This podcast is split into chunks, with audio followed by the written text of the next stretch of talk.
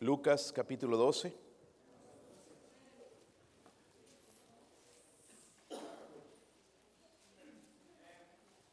Vamos a leer más del 13 al 21, no es mucho, pero es una tremenda historia. Espero que hoy um, transforme nuestra vida definitivamente en la manera en que pensamos. 12, versículo 13. Yo leo el 13, ustedes el 14, todos juntos leemos en el 21. ¿Lo tienen? Dice el versículo 13, le dijo uno de la multitud, maestro, di a mi hermano que parta conmigo la herencia.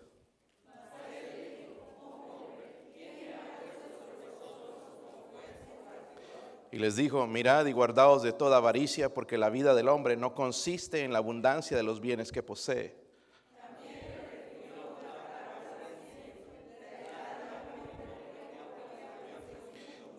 Y él pensaba dentro de sí diciendo, ¿qué haré? Porque no tengo dónde guardar mis frutos.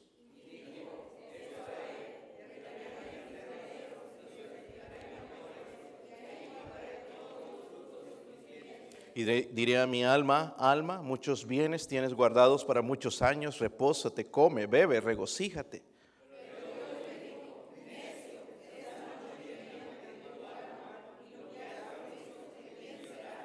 Versículo 21, todos.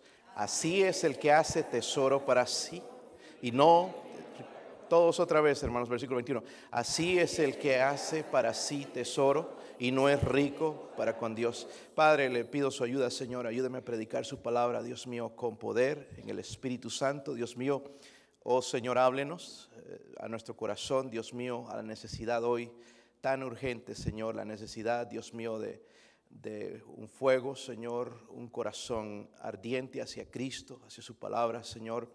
Oro, Dios mío, por favor, que nos hable. Oro especialmente por aquellos que no tienen seguridad de su salvación. Que hoy sea, sea un día, Señor, de cambio, de transformación. Señor, de nacer de nuevo, nacer de arriba, Dios mío. Ruego, Padre, que el Espíritu Santo nos hable, nos cambie, Señor, y nos ayude contra este pecado, Señor, grave, enemigo de la salvación. Ruego, Señor, en el nombre de Jesucristo, que nos ayude. Amén. Pueden sentarse, hermanos. Sabemos en el contexto de nuestra historia, hermanos, que el Señor Jesucristo va a dar una tremenda enseñanza acerca de nuestro gran valor para con Dios. ¿Cuántos saben, hermanos, aquí que usted es de gran valor para Dios? ¿Cuántos lo saben? ¿Sabías que eres de mucho valor para Dios? ¿Los demás no creen eso, hermanos? ¿Si creen o no? Tú vales mucho para Dios. Y te lo voy a mostrar en el versículo 7. Mire lo que dice ahí en el mismo capítulo, el versículo 7. Dice, pues aún los cabellos de vuestra cabeza están todos que... Yo sé que con algunos no hay problemas, que no hay pelos en la cabeza, ¿verdad, hermanos? Pero eh, en algún lugar deben tener pelo. Este, dice, si el Señor sabe, hermanos, cuántos, por otro lado, otros son bien peludos, ¿verdad? Que jamás se descubriría humanamente hablando cuántos pelos hay en esa cabeza, pero Dios lo sabe. Y si Dios lo sabe, hermanos, me dice que soy importante para Él. Amén. Luego dice también el mismo versículo, no temáis pues, miren esto, más valéis vosotros que muchos que nosotros valemos, hermanos, más que cualquier otra criatura sobre la faz de la tierra. Somos de mucho valor para Dios. Dice la Biblia, entonces, aún los cabellos de vuestra cabeza están todos contados. No temáis, pues, más valéis vosotros que muchos pajarillos. También enseñó ahí mismo, hermanos, la, la importancia de escogerlo a Él. Miren el versículo 8, ahí dice, os digo, todo aquel que me confesare delante de los hombres, también el Hijo del Hombre le confesará delante de los ángeles de Dios. Qué importante, ¿verdad? Versículo 9, más el que me negare delante de los hombres será negado delante de los ángeles. Muchas veces, hermanos, negamos a Cristo, no de labios quizás, porque hay gente, hermanos, que habla a Cristo hipócritamente. Yo amo a Cristo, dice, pero bien como el diablo. Y eso es fácil decirlo. Pero hay muchos de nosotros que negamos a Cristo con nuestros actos, en la manera en que nos comportamos. Y la gente dice, en verdad, esta es una persona nacida de nuevo. vemos entonces, hermanos, la importancia, lo importante que somos para Él, pero también la importancia de escoger a nuestro Dios. Amén. De escogerlo a Él, que sea el número uno en nuestra vida. Pero en medio de la enseñanza vamos a ver donde empezamos nosotros a leer, hermanos, que va a aparecer un hombre y le va a interrumpir al Señor Jesucristo y, dice en el versículo 13, le dijo uno de la multitud, maestro, di a mi hermano que parta conmigo que si usted sabe un poquito, hermanos, de la ley, el hijo mayor eh, tenía el 67%, el, el, hijo menor tenía el resto, si eran dos, ¿verdad? Y si eran más, tenía que dividirse en más, pero siempre el primogénito tenía la parte mayor. Y, parece que este hombre no eh, recibió las enseñanzas que Cristo estaba eh, dando y va a ir al Señor, hermanos, para interrumpirle con esa contienda familiar que tenían, el Señor hablando, y él va a interrumpir. Obviamente, hermanos, el mensaje que el Señor habló no entró en el corazón de este hombre. Nos podemos dar cuenta de eso claramente, ¿verdad? Pareciera al principio que a Jesús no le importaba, ¿verdad? Porque Jesús le responde, eh, ¿quién, te ha, quién, ha puesto a, ¿quién me ha puesto sobre vosotros como juez o partidor? No es, hermanos, en realidad que no le importaba al Señor, sino que el Señor sabía la vida de este hombre, así como Dios conoce nuestros corazones, hermanos, y había un problema grande en este hombre, hermanos, que el Señor quería evitar. Parece que el dinero no le iba a ayudar a este hombre, sino lo iba a hacer peor. Y el Señor no quiso meterse en, esa área, ¿verdad? Y entonces, con esta enseñanza, con esto que este hombre viene y va a interrumpir ahí, hablando de, los bienes, de las riquezas, es lo que se habla en este mundo, de dinero, de trabajo, de cosas, cuando el Señor está hablando, por otro lado, de que somos de gran valor para Él, que Él dio su vida por nosotros, de que Él nos ama tanto y, y de escogerlo a Él y nosotros estamos hablando de las cosas del mundo. Y así estaba este hombre. Entonces el Señor va a hablar acerca de un peligro, hermanos, el cual tenemos cada uno de nosotros aquí. La avaricia. La avaricia. La avaricia. Y les enseñó la importancia, leímos en el versículo 21, hermanos, así es el que hace, eh, para sí que. Para sí dice, y no es rico para. La pregunta es, hermano, ¿eres rico con Dios? ¿Verdad que no? Le damos lo que nos sobra, lo que no nos estorba. ¿Sí o no? El tiempo que no nos que no, que no nos perjudica en nada más. Y dice la Biblia, hermanos, que hay que ser rico para con Dios. So, en esta ocasión, hermanos, va a usar una parábola de un hombre rico. En realidad, hermanos, voy a hablar del funeral del hombre rico. Traté de imaginarme porque hubo un funeral ahí, ¿verdad? ¿Se dieron cuenta? Necio, esta noche vienen a pedir tu alma. Hay un funeral, hermanos, de este hombre rico. Este hombre, hermanos, había acumulado, según lo que vemos en la Biblia, eh, todos los tesoros en la tierra, pero nada de valor en el cielo. Su apariencia exterior indicaba, hermanos, que era un buen hombre. Podemos ver aquí, hermanos, que quizás era un buen ciudadano, respetaba la ley en ese tiempo, una buena familia, quizás un buen nombre en su vecindario, un buen vecino. Vivía eh, una vida cómoda, una zona residencial, todo lo que nosotros soñamos, hermanos, aquí en América. Llevaba una vida irreprochable quizás, pero tenemos un hombre bueno delante de la sociedad humana. Amén. Un hombre bueno delante de la sociedad. Pero llegó el día de su muerte y sorprendió a su familia, sorprendió a la sociedad ese hombre estaba saludable, estaba con planes de construir más, de hacer más por, por él mismo. Era joven, quizás con un gran porvenir, pero el Señor le dijo, necio, esta noche vienen a pedir tu alma. Okay? vemos que va a haber un funeral, mucha gente, hermanos, en, el cementerio, quizás quizás en, en, la lápida de él, si hubo una lápida fulano de tal, porque no nos dice un nombre ahí, y pusieron estas letras, que en paz descanse que en paz descanse. Para los que ya no hablan español, rest in peace. Es lo que dice, ¿verdad? En, el inglés. Vamos, vamos a ver, hermanos, porque la sociedad dijo que en paz descanse. Pero vamos a ver en los ojos de Dios, hermanos, porque el verdadero final del hombre rico es otra historia. Delante de los ojos de Dios. Delante de la sociedad es una cosa, pero delante de los ojos de Dios es otra cosa. Él no fue rico para con Dios, no fue agradecido con Dios, no se acordó de Dios. So hay cuatro aspectos reales en la vida de este rico que alcanzo a ver yo aquí. Espero que sea de bendición a usted. Miren el versículo 17, versículo 17, hermanos. ¿Están ahí? Miren esto, dice, y él pensaba dentro de sí. Él pensaba dentro de sí, diciendo, ¿qué haré? Porque no tengo dónde guardar mis frutos. So, primeramente vemos el primer aspecto de este hombre, hermanos, en los ojos de Dios. no en la sociedad, porque la sociedad escribió que en paz descanse. Era un buen hombre, era un ejemplo. Mire todo lo que logró, le dio todo a su familia, pero en los ojos de Dios, primeramente entonces tenemos que ver su pensamiento, perdón, se me pasó, su pensamiento. El versículo dice, él pensaba dentro. Hermanos, este hombre se olvidó de un tremendo detalle. Escúchenme bien, hermanos, no, no se distraigan. Se olvidó de un pequeño, gran detalle se olvidó de Dios, como muchos de nosotros lo hacemos.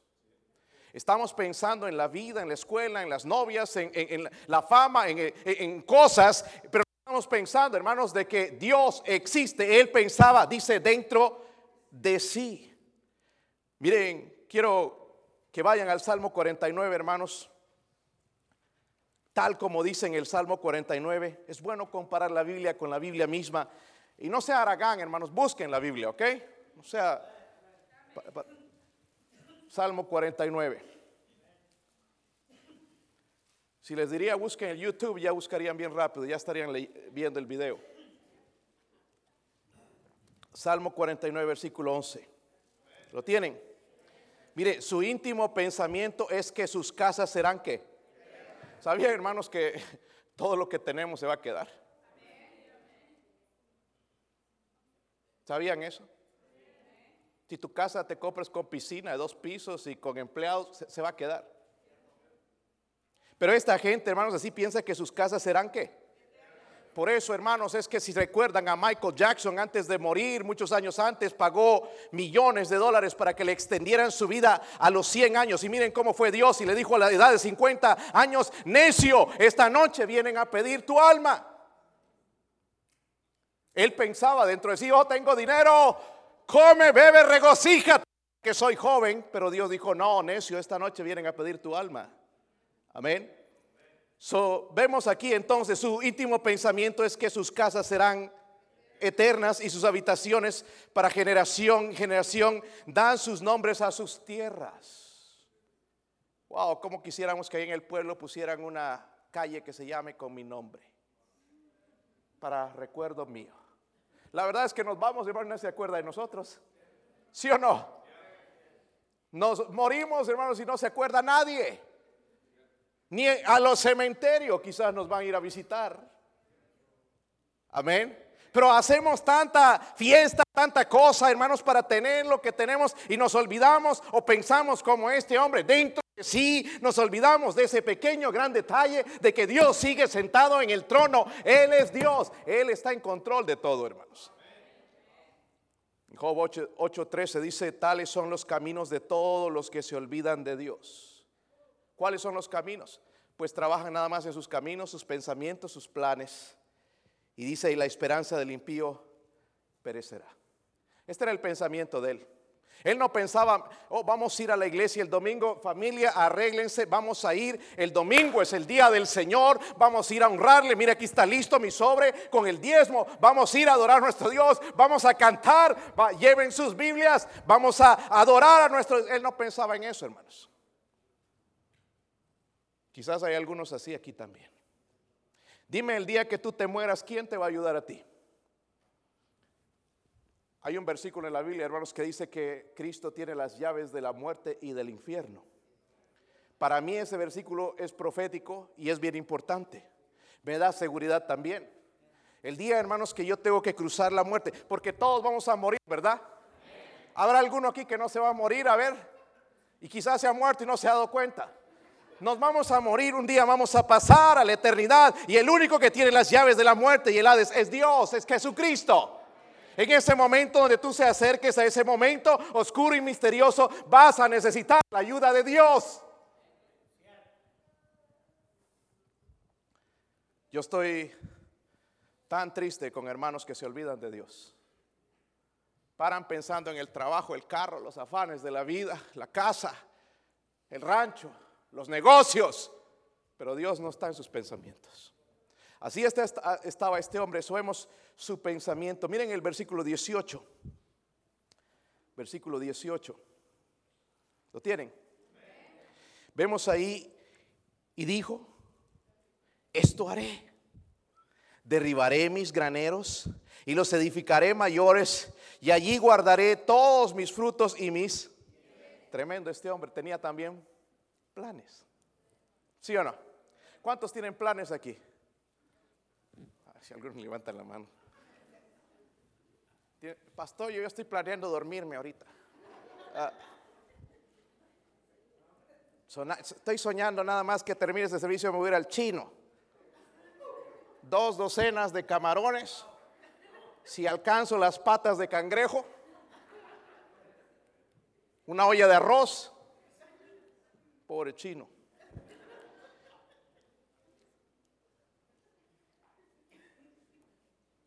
Este hombre dijo, esto haré. Algunos ya están pensando qué van a hacer mañana. Esto haré. Es decir, este hombre tenía toda su vida planeada, pero no según Dios. Amén. Quiero que vayan a Santiago 4, hermanos, rápidamente. Santiago 4, versículo 13. Dios nos advierte acerca de este, porque es un pecado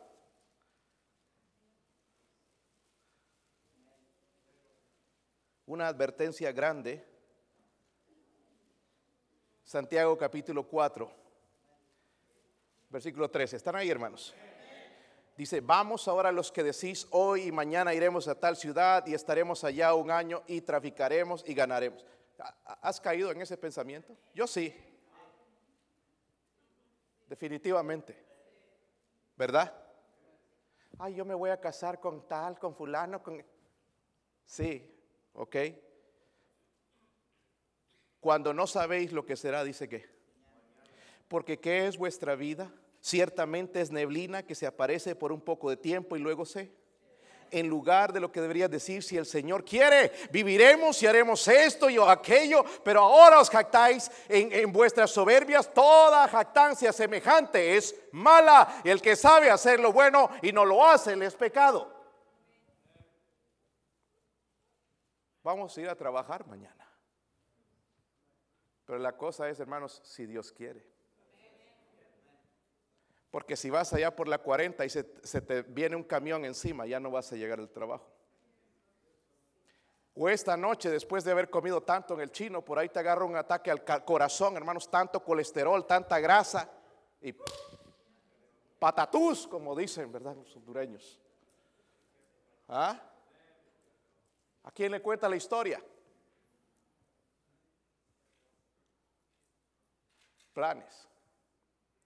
Oh, y algunos hacen planes hasta su salvación. No, de aquí a un mes me voy a entregar a Cristo. Así me dijo el otro día una persona que le testifiqué, no, es que ahorita me da pena, ¿sabe qué? Aquí está mi esposa. Eh, otro día eh, sí me voy a entregar. ¿Quién sabe?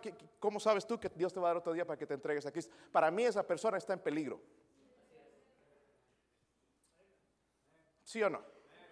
Hacemos planes, hermanos, ¿sí o no? Oh, julio, vacaciones, ya algunos la tienen compradas. Porque recibieron dinero, los taxes y ya están pensando, oh, nos vamos a ir a Florida, allá compren el bikini. No te olvides del, del, ¿qué se llama? El sunscreen, el bronceador, para que no te quemes. ¿Ok? Algunos ya tienen planes. Nosotros sabemos, hermanos, que Dios, nosotros decimos y Dios dispone. Pregúntale a mi papá. Aquella vez estaba haciendo planes, ¿verdad? Para ir a las playas. Ya tenía listo el bikini. Dios puede cambiar las cosas, hermanos. Amén joven, el hecho de que tú te veas jovencito y que tienes fuerza y de que tienes energía y de que estás a la mitad o ni siquiera en la mitad de tu vida, no quiere decir que, no vas a morir. Porque si sigues rebelde, créeme que tú estás en un peligro más grande que tus papás para morir. ¿Sabían jóvenes que muchos de los, la mayoría de los que mueren en Estados Unidos no son personas ancianas, son jóvenes? No sé si sabían eso porque son jóvenes rebeldes a Dios, se olvidan de Dios, hacen sus planes lejos de Dios y Dios de entonces cierto día dice, necio, esta noche vienen a pedir tu alma.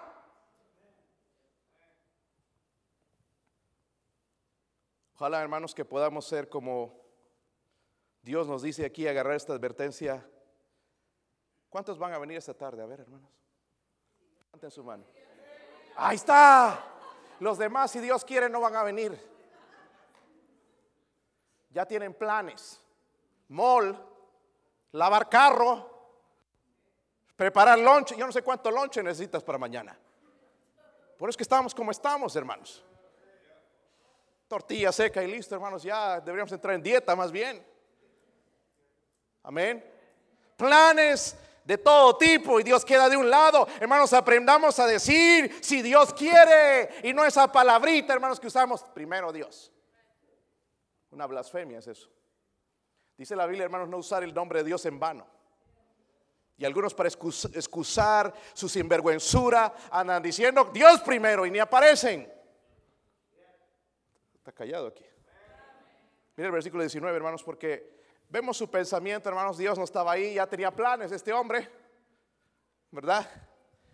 negocios están viento en popa. Vamos a hacer más grandes los negocios. No le resultó, estamos en el funeral de él. Y Dios está mirando todas estas cosas. Mira el versículo 19 y diré a mi alma, saben que el alma es la parte de la voluntad, ¿verdad? ¿Sí o no? El que no viene a la iglesia esta noche es porque no quiere. Le va a decir a su alma, no alma, hoy es día de descanso. Yo ando muy ocupado durante la semana. ¿Qué, cree aquí nosotros, hermanos, nos rascamos? Aquí, aquí estamos. Si hubiera otro servicio, tenemos que estar. Pero pon a Dios primero en tu vida. Porque estas personas, hermanos, que juegan con Dios van a terminar mal. Dice, diré a mi alma, alma, muchos bienes tienes guardado para muchos años, repósate, cómete, bebe, regocíjate. Vemos, hermanos, también este hombre, lo que yo llamé su pecado. El versículo 15, mire lo que el Señor le estaba condenando. Versículo 15, para ir al contexto y entender lo que le estaba condenando. Y dijo, mirad y guardaos de qué? ¿De toda qué? Díganlo conmigo, hermanos, incluso los que están enojados. Avaricia. Díganlo conmigo. Avaricia. Guardaos, mirad y guardaos de toda. ¿Sabe, hermanos, la palabra guardaos que dice ahí es cuídate? ¿Por qué nos dice Dios cuídate, hermanos? Porque todos estamos sujetos al ataque de la avaricia. Pastor, yo no soy rico. el, rico no es nada más el avaro, hay pobres que son bien avaros, macetas, ¿verdad? No comen huevo por no botar la cáscara. Todo nada más guardar, guardar y lo poquito, es que poquito ganamos. Por eso es que tenemos poquito, hermanos, porque somos infieles en lo poco. Dios no nos puede confiar más. Ojalá lleguemos, hermanos, un tiempo en esta iglesia donde haya hombres de negocios, gente con con dinero para la gloria de Dios, hermanos, porque sí, Dios, hay, hay, gente que Dios quiere bendecir económicamente, amén. El ser rico no es pecado, amén. Ay, pastor, pero ahí está este hombre. Vamos a ver en un ratito, su problema no era las riquezas, ok. Ahora, ¿cómo vemos, hermanos, la avaricia? Han escuchado del cáncer, ¿verdad? El misionero a Colombia, eh, algunos lo conocieron. Hay un misionero que vino a nuestra iglesia él escribe cartas, a veces esta mañana escribió una urgente pidiéndome oración por su pastor que le encontraron cáncer en el páncreas. Lo mismo que tiene el hermano Daniel Garlic. ¿Saben que ese cáncer lo mata a uno? No hay esperanza, hermanos. Solamente te pueden extender a cinco años tu vida. O ya tus días están contados. Y me da lástima porque él dice, este pastor fue, me animó al campo misionero, fue el que me ayudó, fue el que me ayudó a crecer espiritualmente, ahora se está muriendo. Pero la avaricia, hermano, es como un cáncer que destruye el alma de la gente. ¿Están conmigo? Y escuchen bien, hermanos, porque algunos dicen, no, yo no, que avaricia ni que nada. La avaricia es esto, es la sed de tener más. Amén no estamos contentos con lo que tenemos. ¿Sí o no? Ya nada más espera que salga el otro iPhone. Ya es, ah, no, este, ya no me sirve. ¿Verdad? Avaricia. Es el deseo de tener más ropa. ¿Cuántos desean más ropa, honestamente? Pues hipócrita algunos, ¿verdad? No, no, yo no. Y allá en las tiendas todo el tiempo. Pero ando mirando. ¿Y qué es lo que andamos mirando? Queremos más. Las mujeres dicen, ay, ya no tengo que ponerme. No hay espacio y hay que comprarles un, un, un, storage building para que pongan sus cosas porque ya no entran. No hay zapatos y unas filas. No se pueden ni contar, hermanos. Es avaricia. ¿Sí o no? Somos avaros. Si pudiéramos, hermanos, en vez de ese vestido de 200 dólares, la mitad, hermanos, a la obra de Dios, quizás hacía la diferencia. Pero somos avaros. Yo estoy admirado, hermanos, cada vez que les menciono necesidades a la iglesia y son poquitos los que responden. No tenemos, pero tenemos para otras cosas. algunos se los ve con ropa nueva todo el tiempo. Es que yo trabajo. Sí, y sabemos eso, hermano. Pero Dios te puede dar más. Hermano, y no hay nada malo en las cosas bonitas, ¿verdad? Me gustan las cosas bonitas. Mire mi esposa. ¿Cuánto le gustan las cosas bonitas? Buena ropa, nos gusta ver. Algunos no levantan la mano. Y miras las marcas, uh, se lo compró. Ese traje debe costar 300 dólares. O las camisas o corbatas. Sí nos gustan las cosas bonitas. No hay nada malo en eso, hermanos. Pero lo malo es que están arriba de lo que es Dios. Amén. Si la avaricia es el deseo de tener más zapatos, botas, joyas, muebles, carros, vacaciones. No quiere decir, hermanos, que el que tenemos dinero es que somos avaros, porque hay ricos que son bien generosos. Queremos tener lo más lo mejor, lo más nuevo, lo más moderno. Escúcheme, padres, y nosotros somos culpables de transmitir esta avaricia a nuestros hijos. Yo escuché a un padre una vez me dijo, porque le dije, mira, y, y tú casi ni pasan tiempo con tus hijos. Y me dijo esto, es que yo quiero darle a mi hijo lo que yo nunca tuve. Lo que está haciendo es un sinvergüenza. Ya el hijo expulsado de la escuela, ahí está criando, ahí está ayudándole mucho, un avaro de primera. Hermanos, si, si nos, nosotros no pudimos, tú y no les inculquemos a nuestros hijos eso. Amén porque los hacemos más desgraciados, hermanos, que felices. Amén. Avaros. Es interesante, hermanos, algunos están molestos, pero mire, voy a ir a la Biblia ahora. La Biblia, hermanos, asocia la avaricia con los vicios más perversos que hay. Romanos 1.29, váyase allá rápidamente. Romanos 1. Si lo tienen, hermanos. Miren el versículo 29 al 31. Mire, hablando de estas personas perdidas, dice, estando atestados de toda que. Mire, ahí se menciona la palabra fornicación. Es un pecado, ¿verdad? Pecado en estos días tan normal. Dice, todos lo hacen, fornicación, pero para Dios es pecado. ¿verdad? Dice perversidad. Mire lo que sigue ahí, ¿qué sigue? Avaricia. Amén. So, no serás fornicario, no serás adúltero, no serás perverso, pero eres avaro y ahí está el pecado. So, no somos mejores a los fornicarios, ¿verdad, hermanos? ¿Están conmigo? Algunos están molestando, estoy leyendo la Biblia. Váyase a Efesios 5. Efesios 5. versículo 3.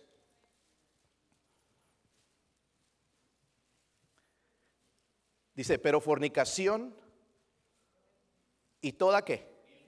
Pero miren lo siguiente, o ni aún se nombra entre nosotros como conviene, dice a los santos. ¿Están conmigo, hermanos? Qué horrible que es lo que está sucediendo hoy en nuestra sociedad, hermanos. Todo es promover sexo, sexo ilícito. ¿verdad? Fornicación. ¿Sí o no? Pero aquí está Dios condenando algo que nosotros somos, hermanos, que somos avaros. Ok, no están contentos, ¿verdad? Colosenses también, tres. Ahora usted tiene que leer todos los versículos, hermanos, si usted quiere ver, en realidad Dios está mostrando que es un pecado tan terrible como los otros. 3.5. ¿Están ahí? Haced morir pues lo terrenal en vosotros. Fornicación, siempre menciona fornicación, ¿verdad? Impureza, pasiones desordenadas, malos deseos y qué más? Avaricia, pero ¿qué dice que es qué? Oh, yo no soy idólatra. No, si somos avaros, somos idólatras. Idólatras del dinero, del trabajo, de las cosas, de los bienes. Somos idólatras, hermanos, y Dios está condenando eso. Dice el versículo 6, cosas por las cuales la ira de Dios viene sobre los hijos de desobediencia. Ahora, porque algunos todavía, no, pues pastor, yo estoy conforme con lo que tengo, yo no soy avaro. ¿Cómo sabemos si somos culpables de ese pecado? Escuchen bien, hermanos. Cuando tenemos dos trabajos o más, cuando no es del todo necesario, somos avaros. No hay amenes. No se escuchan amenes. Pero pastor, hay que trabajar. ¿A, costa de qué, hermano? ¿Es bueno trabajar? Digo, debes trabajar. Mínimo tus 40 horas. Los hombres especialmente, ¿verdad? En su trabajo. Pero nosotros somos avaros, hermanos, si tenemos dos trabajos o más cuando no es necesario. Número dos, cuando aceptamos trabajos o negocios que nos obligan a fallar a los servicios de la iglesia. Avaricia. Es que yo creo que ese trabajo viene de Dios. Si te está apartando de Dios, no viene de Dios. El, Señor es nuestro ejemplo, hermanos. Cuando el diablo le tentó, le dije, eh, todo esto te daré si postrado me adorares. El diablo puede darte cosas para apartarte de Dios si tú estás fallando a la iglesia por tu trabajo, tú estás mal con Dios. Amén. Tú estás mal con Dios, tienes que arreglar tus cuentas con Dios en esta misma mañana. Ay, pastor, pero no va a poder diezmar. Vas a poder diezmar mejor, porque ni aún con dos trabajos y no venir a la iglesia no diezmas.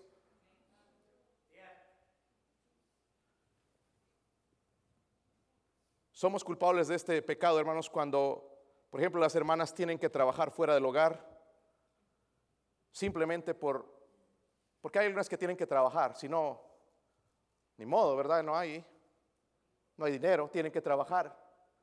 O a veces ha habido una crisis en, la familia, pues tiene que ir a trabajar por un tiempo. Pero algunas, hermanos, lo hacen con, el pretexto solamente para tener mejor casa, mejor carro, más dinero, para vacaciones, para esto, para el otro.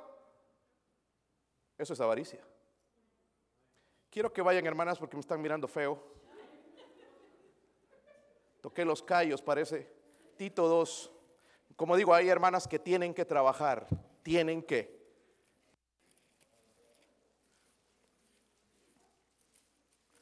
Tito, está en la Biblia, si no lo creen, está ahí, búsquelo, está después de 2 de Timoteo. Tito 2, versículo 4. Mire lo que, que dice a las mujeres que amar que pero dice primero a los hijos o al marido. amén, hermanos. El marido tiene que ser amado primero, después sus. Miren el versículo 5, a ser prudentes. Esa, lengua, espérese, no se pasen. A veces esas reuniones en la cocina se convierten en matadero de los hermanos. Castas, cuidadosas de qué?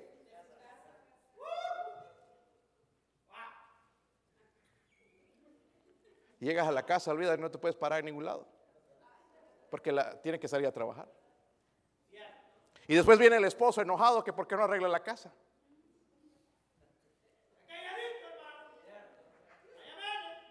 Le estoy tratando de ayudar, hermanas,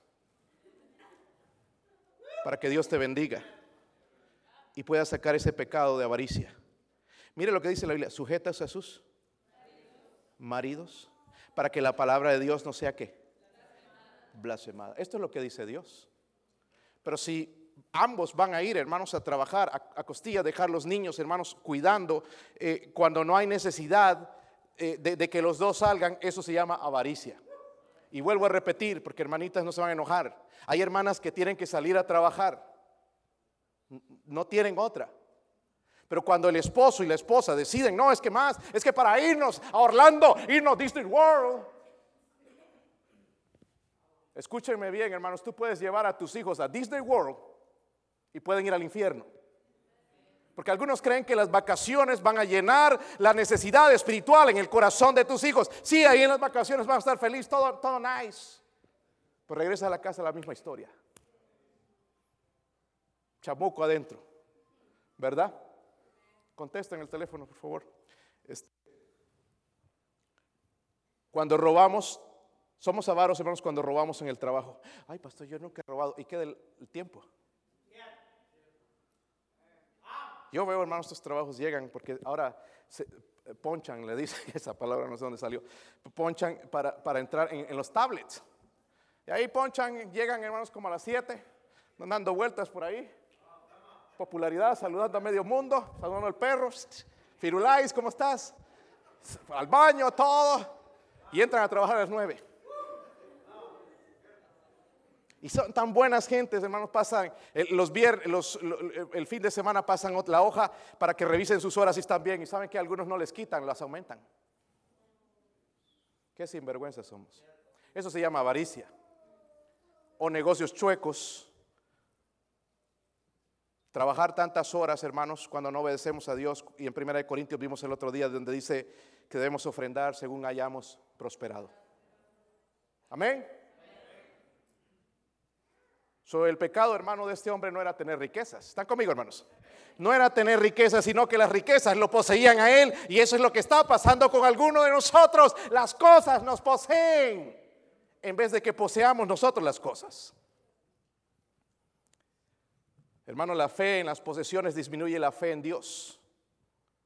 Váyase a 1 Timoteo 6. el problema no es el dinero, sino el amor al dinero. ¿Están ahí, hermanos? Están enojados también, ¿verdad? Qué bueno que se enojan. Me decía uno de mis maestros allá en el colegio, cuando se enojan quiere decir que Dios está trabajando. Salían enojados los estudiantes. Y, ah, qué bueno, está trabajando Dios. Si salen contentos hay un problema. Ok, versículo 9. Porque los que quieren, ¿qué? Miren, no dice los ricos, dice los que quieren caen en tentación y lazo y en muchas codicias necias y dañosas que hunden a los hombres en destrucción y perdición, porque raíz de todos los males es el amor a qué? El cual, dice, codiciando algunos fueron traspasados de muchos qué? Dolores. Sabemos su pecado era la avaricia. Hermanos, tenemos mucha necesidad en nuestra iglesia.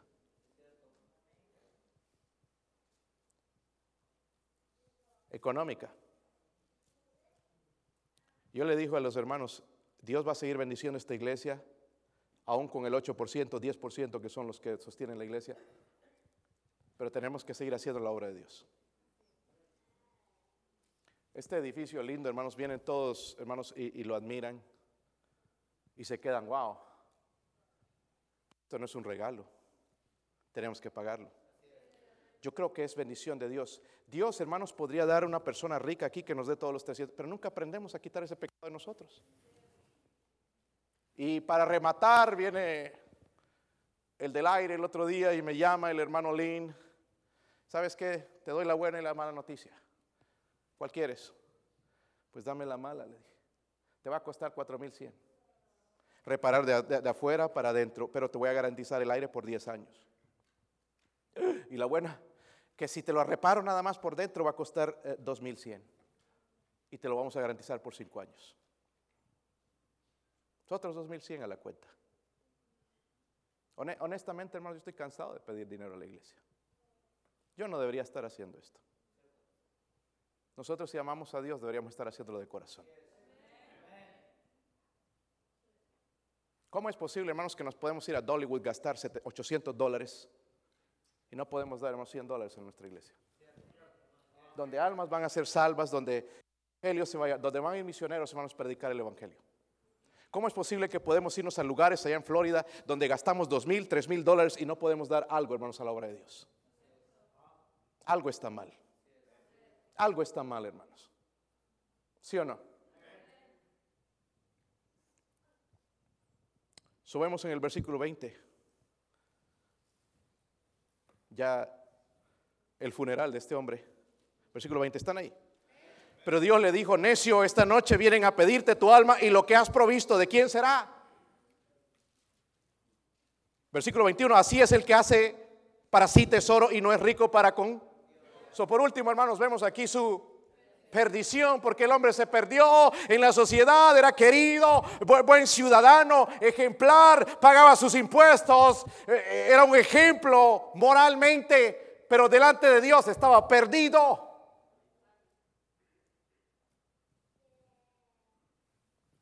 La palabra final la tiene Dios, hermanos. Porque dijo, pero Dios le dijo. La sociedad dijo una cosa, su familia dijo una, pero Dios dijo, y lo que dijo Dios era lo cierto. Porque la sociedad no conocía su corazón, pero Dios sí conocía su corazón su funeral, hermanos, fue devastador. La gente lloraba en esa lápida, llorando. Su, su, esposa, sus niños llorando alrededor, su familia llorando. En la lápida decía que en paz descanse para tratar de traer un poquito de consuelo en esas familias devastadas por la muerte de su ser querido. Hermanos, esas palabras que en paz descanse puede ser un alivio para los hombres, pero no para Dios. Dios lo llamó necio. Amén. Dios lo llamó necio no porque era rico, sino porque vivió su vida, hermano, sin conciencia ni preparación para la eternidad. Se olvidó completamente de Dios. ¿Cómo estás preparando tu vida para la eternidad?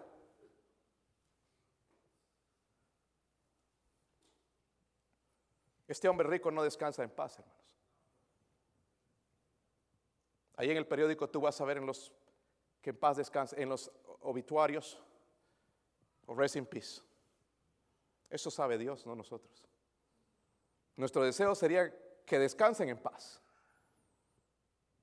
Pero las palabras que se usan aquí, hermanos, describen la condición de su alma. Miren, el versículo 20 dice, esta noche. ¿Están conmigo?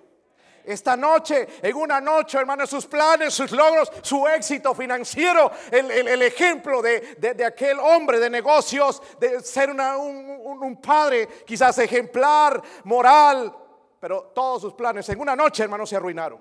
Es lo que puede pasar en nuestra vida. Cuando habla de noche, hermanos, habla de oscuridad. Habla de tinieblas. En Mateo 25, 30, el Señor dice al siervo inútil, echade en las tinieblas de afuera. Allí será el lloro y el crujir de dientes. Está hablando del infierno. El versículo 20 también dice, esta noche vienen a pedirte qué? Hermanos, este hombre hizo otros planes en su vida. Voy a hacer más grandes mis negocios. Tengo que ampliar. Tengo demasiado los frutos. Ya no sé dónde ponerlo. Tenía control de las cosas, pero no tenía control sobre la muerte. Nosotros no tenemos control sobre la muerte. Él pensaba que lo tenía todo, pero en realidad no tenía nada. Quiero que veamos, hermanos, lo que va a poner en perspectiva nuestra vida para cambiar esa avaricia. ¿Quieren verlo? Versículo 15, vaya al versículo 15. Dice, y le dijo, les dijo, mirad y guardaos de qué? Guardaos, cuídate de la avaricia porque es algo fácil de caer. Dice, porque la vida del hombre no consiste en la abundancia de los bienes que... Hay unas palabras ahí bien importantes en ese versículo que recién descubrí. Quizá usted ya lo descubrió, ¿verdad? Porque ustedes todos lo saben. La vida del Sabe, hermanos, que la vida del hombre está, es una metáfora para la salvación. La vida del hombre. Hay una vida, cuando morimos, no morimos, vivimos. En un cielo o en un infierno. Entonces, estaba pensando en esto, hermanos, ¿qué es la perspectiva correcta? ¿Qué es lo que va a cambiar mi manera de pensar? Y es el Evangelio. Voy a darles varios versículos, hermanos, y vamos a terminar. Miren Marcos 1.15. Como les dije, no sea flojo, busquen su Biblia. Marcos 1.15. El Evangelio va a cambiar nuestra manera de pensar.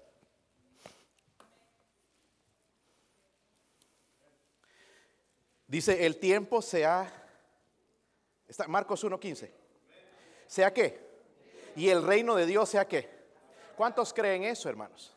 Todo lo que está sucediendo en este mundo, hermanos, no digas que culpa de Trump. Es el Señor que está viniendo.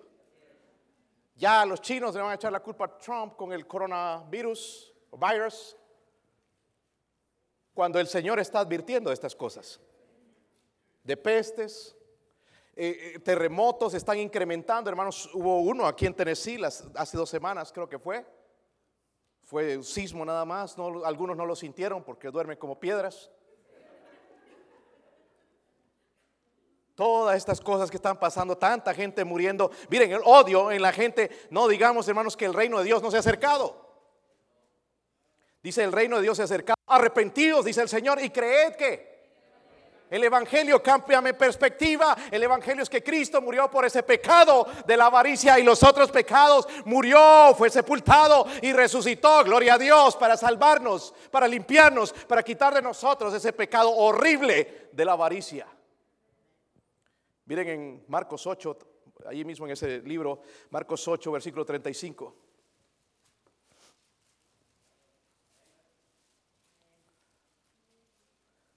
Porque todo el que quiera salvar su vida, ¿qué? ¿La qué? ¿De qué está hablando esto?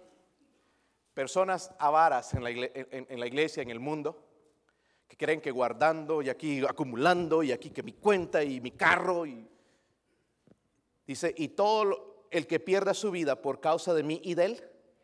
Mire, el Evangelio cambia nuestra manera de pensar. ¿La qué? ¿Cuántas almas se salvarían si dejáramos nuestra avaricia? Romanos 1.16.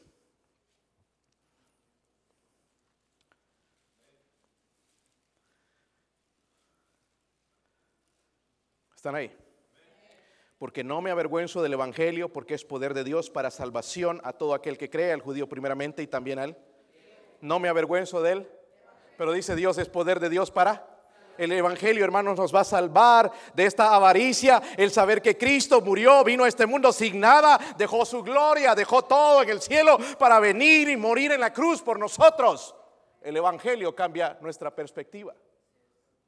Segunda de Tesalonicenses, rápidamente, hermanos, allá.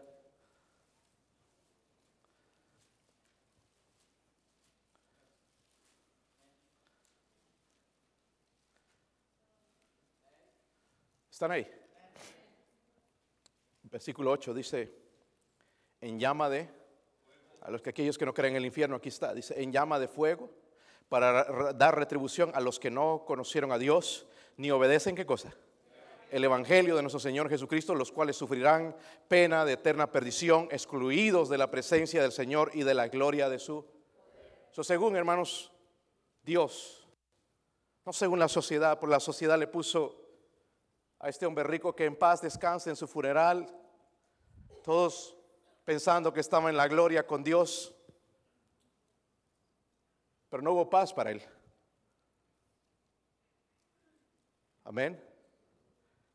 Él rechazó, no conoció a Dios, no obedeció el Evangelio y está sufriendo eterna perdición en el infierno. Amén. So desde el punto de Dios, hermanos, que no es como el mundo piensa. Tenía su pensamiento, nada que ver Dios. Mañana, sus planes y todo, se olvidó de Dios. Su pecado, la avaricia, no dejó que entregara su vida a Dios. Y por último, se perdió. Allí en Lucas 2, hermanos, donde comenzamos, el versículo 21. Dice así, es el que hace para sí tesoro. Como les dije, hermanos, no hay nada malo en las cosas buenas. A mí me gustan las cosas buenas. A mí me gustan los buenos carros. El Señor me acaba de proveer un carro que me, me encanta, me gusta, no es nuevo, pero es nuevo para mí. Pero no va a durar para siempre. Yo no estoy poniendo mi fe en eso. Yo he comprado eso como una herramienta para el Evangelio, para llevar el Evangelio a los perdidos, porque es mi trabajo manejar y manejar y llevar el Evangelio. se va a llenar de millas otra vez. Pero no importa, Dios provee. Pero algunos ponemos las cosas, hermanos, delante de Dios. Y dice la Biblia ahí, y no es rico para con... Eso habla de no ser agradecidos con Dios. La pregunta es, somos culpables de la avaricia. Kobe Bryant. Solo de pensar, hermano, de verlo, me da ganas de llorar. Los que están familiarizados con el básquetbol saben que fue una tremenda estrella de básquetbol. 41 años murió él y una de sus hijas. 41 años.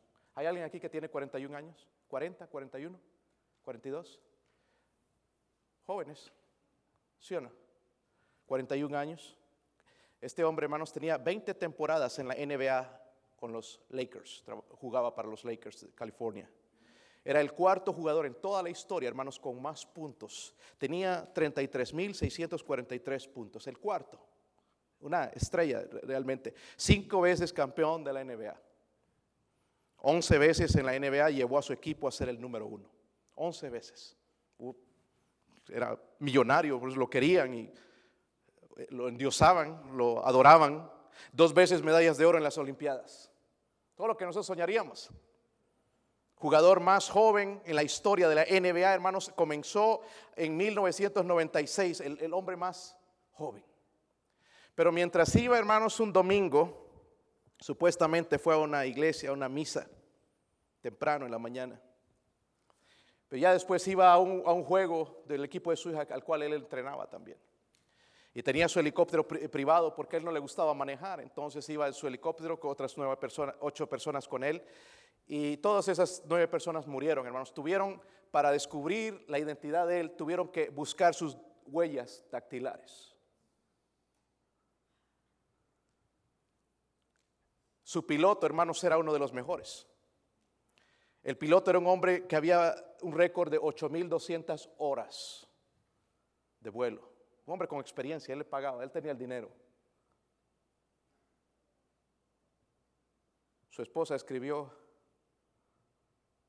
estamos devastados. Es cuando muere un familiar, especialmente sin saber dónde va a pasar la eternidad. Muchos de los basquetbolistas los estoy mirando y para rendir tributo a él cuando hacen una canasta apuntan al cielo. Pero como digo, eso no lo deciden ellos. Eso lo decide Dios. Yo tengo sentir, hermano, estoy diciendo esto para avergonzar a este hombre. Ojalá en algún momento haya recibido a Cristo. Es mi deseo y su hija. Pero él tenía todo el dinero del mundo. Pero en un rato su vida se fue. Dios dijo, necio, esta noche vienen a pedir tu alma. El día jueves que estaba en una de las compañías, yo estoy orando por un muchacho que es de, de Nepal. Ellos tienen varias religiones, tienen el hinduismo también como religión. Y he estado testificándole ya por mucho tiempo. Es diferente con ellos presentar el Evangelio. Pero este jueves, hermanos, él se acercó a mí. Agarró mi, mi hombro y me dijo, con lágrimas, hermano, en sus ojos. Escuchaste de Kobe Bryant. I can't believe it. No puedo creer. ¿Sabes qué? Me dijo, esto me ha hecho cambiar de manera de pensar.